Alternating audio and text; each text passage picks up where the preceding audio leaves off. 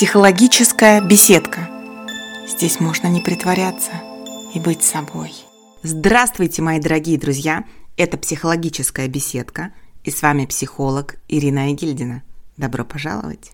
Вы заметили, что каждую передачу, когда мы разговариваем о психологических особенностях, о каких-то наших переживаниях или эмоциях, рано или поздно я говорю фразу «А вот эту особенность мы получили в детстве, и это нам дали родители». То есть рано или поздно мы обращаемся к детству. Так вот давайте этим нашим разговором откроем целый цикл и назовем его «Наследство из детства». И речь не о материальном наследстве, не о домах, дачах, машинах, столовых сервизах, золоте или подушках. Речь о психологическом наследстве. Что вы получили из детства? Какое психологическое наследство? Какое отношение к миру, к людям и к самому себе вам передали родители? Что вы усвоили? Как надо относиться к любви, к семье, к работе, к друзьям, к успехам и поражениям? Вот об этом, обо всем мы и поговорим. А сегодня я предлагаю поговорить о доверии. Как вы относитесь к миру? Мир для вас дружелюбный или враждебный? Можно доверять или нельзя никому доверять? Ну вот давайте представим простую ситуацию. Вы сидите в кафе, пьете чай, кофе или молочный коктейль прохладненький, как раз на жару самое то. Рядом с вами лежит ваш телефон. И вам надо м, буквально отойти к барной стойке, чтобы, например, заказать еще пирожное. Вы оставите телефон на столе или возьмете с собой? Буквально один метр до барной стойки. Кто-то возьмет телефон с собой, возьмет все со своего столика и пойдет к барной стойке. А кто-то беспечно оставит телефон и отвернется. Это самый простой, самый грубый тест на доверие. Еще такая ситуация. У меня есть клиенты, кто рассказывает о своем отношении к миру примерно такими словами что жизнь – это война. В жизни всегда воюешь. Если не ты кого-то ударишь первым, то тебя ударят первым. Вот эти слова говорят о недоверии. А как вы относитесь к жизни? Попробуйте продолжить фразу «жизнь – это…» Но не надо красивыми словами продолжать. Буквально два-три слова. Не старайтесь вот сейчас, когда продолжаете фразу, как-то красиво сказать, как-то выпендриться. Нет, простыми словами. Один, два, три слова. Когда будете анализировать эту фразу, вы поймете, доверяете вы миру или нет. Если затруднение, непонятно ничего, хочется задать вопрос, уточнить, спросить, попросить совета, пишите мне, пожалуйста, в Инстаграм Old Funny Lady. Все вместе, без пробелов, без, без подчеркиваний. Я отвечу. Ну что, а мы продолжаем дальше разговаривать про доверие. Вот этот уровень доверия, он называется базовый уровень доверия к миру, закладывается в младенчестве – от самого рождения и примерно до одного года. В этот момент младенец понимает, мир добрый или злой, доверять или не доверять. Как понимает? По каким критериям? Почему младенец делает такие выводы? Давайте разбираться. Ну, конечно, в этот период все зависит от мамы или от человека, ее заменяющего – от того, кто сидит с ребенком, кто приглядывает за ребенком, кто ухаживает за ребенком, от того, кто дарит ему любовь.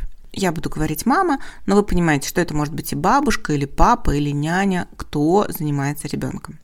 А ребенок смотрит, насколько предсказуема мама, насколько предсказуемо ее поведение. Она примерно всегда в хорошем настроении, можно ее понять.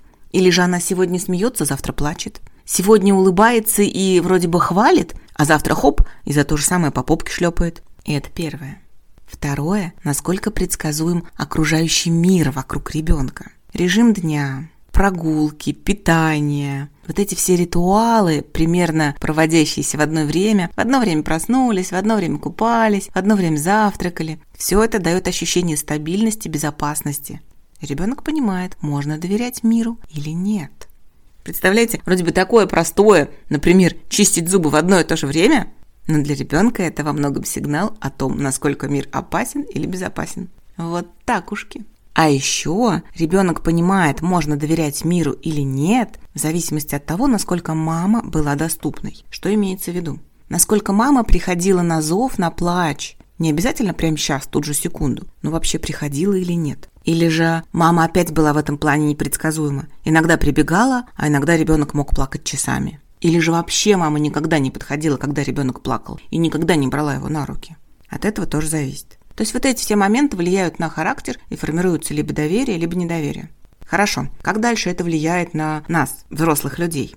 Человек, у которого в детстве было сформировано доверие к миру, вырастает более открытым, дружелюбным, ярче проявляет лидерские качества, более спокоен и расслаблен, менее тревожен. Любые неприятности воспринимает как «ничего, сейчас дальше все решим».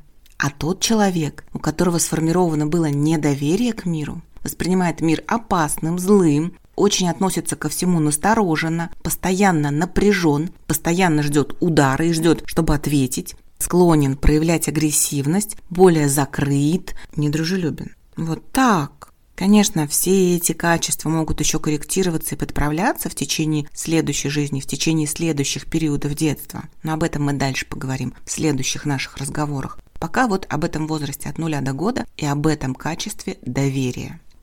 Ладно, вы наверняка меня сейчас спросите. Ирина, а это навсегда? Вот если у меня вроде бы недоверие сформировано, это что, навсегда, на всю жизнь? Все можно исправить. Главное было бы желание. Как это сделать? Сейчас расскажу. Как обычно, предлагаю три варианта для самостоятельного исправления. Первый вариант – это работа с собственными установками, собственными представлениями об окружающем мире и людях. Выпишите на листочек, что вы думаете о мире, о людях в плане безопасности. Например, вы считаете, что мир опасный, люди могут обмануть. А дальше попробуйте вот это свое представление о мире переделать в более положительное, добавить туда доверие. Например, я выбираю людей, которым можно доверять, мир безопасный, я в безопасности. Это только пример. Вы можете что-то свое написать. И что дальше? Дальше так же, как э, происходит вся работа с внутренними установками. Вы можете написать эту фразу, положить ее, например, в бумажник собственный, в кошелек. Или же поставить на заставку телефона. Или же повесить на видное место. Повторять утром, после пробуждения и вечером, когда вы засыпаете несколько раз. То есть постепенно делать так, чтобы эта установка усвоилась. Это первый способ. Второй способ Ищите в окружающем мире подтверждение того, что мир безопасный, людям можно доверять, что все в порядке, вы в безопасности.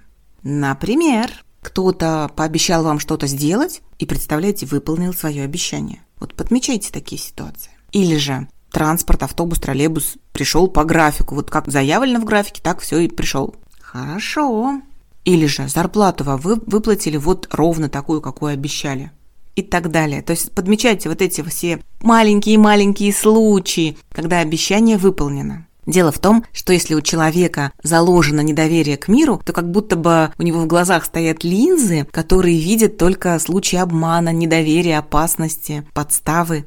Попробуйте свои линзы поменять. Начните потихонечку видеть те ситуации, в которых можно доверять, в которых все обещанное выполняется, в которых вы в безопасности. Первое время будет сложно, вам будет казаться, как будто бы вы себя заставляете. Но потихонечку, потихонечку ваш поезд разгонится, все наладится, и вы будете видеть больше хороших положительных моментов в этом мире. Ну и третий способ, совсем простой. Понаблюдайте за собой. А вы-то как себя ведете? Вам-то можно доверять или нет? Вы выполняете свои обещания или нет? И если вы заметите, вот честно заметите без прикрас, что вы сами иногда подставляете людей, Постарайтесь больше быть безопасным для окружающих, больше быть человеком, которому можно доверять. Три простых способа. Кажется, что они глупые, но каждый из них приблизит вас к смене собственного характера, к появлению доверия, к появлению чувства безопасности. И еще напоследок буквально один вопрос. Наверняка он тоже у вас крутится в голове. Почему же так произошло? Почему же мои родители вели себя в моем детстве так, что я не научилась или не научился доверять миру? Они это делали специально? Вовсе нет. Просто так сложились обстоятельства. У мамы могла быть послеродовая депрессия. Мама могла очень сильно переживать.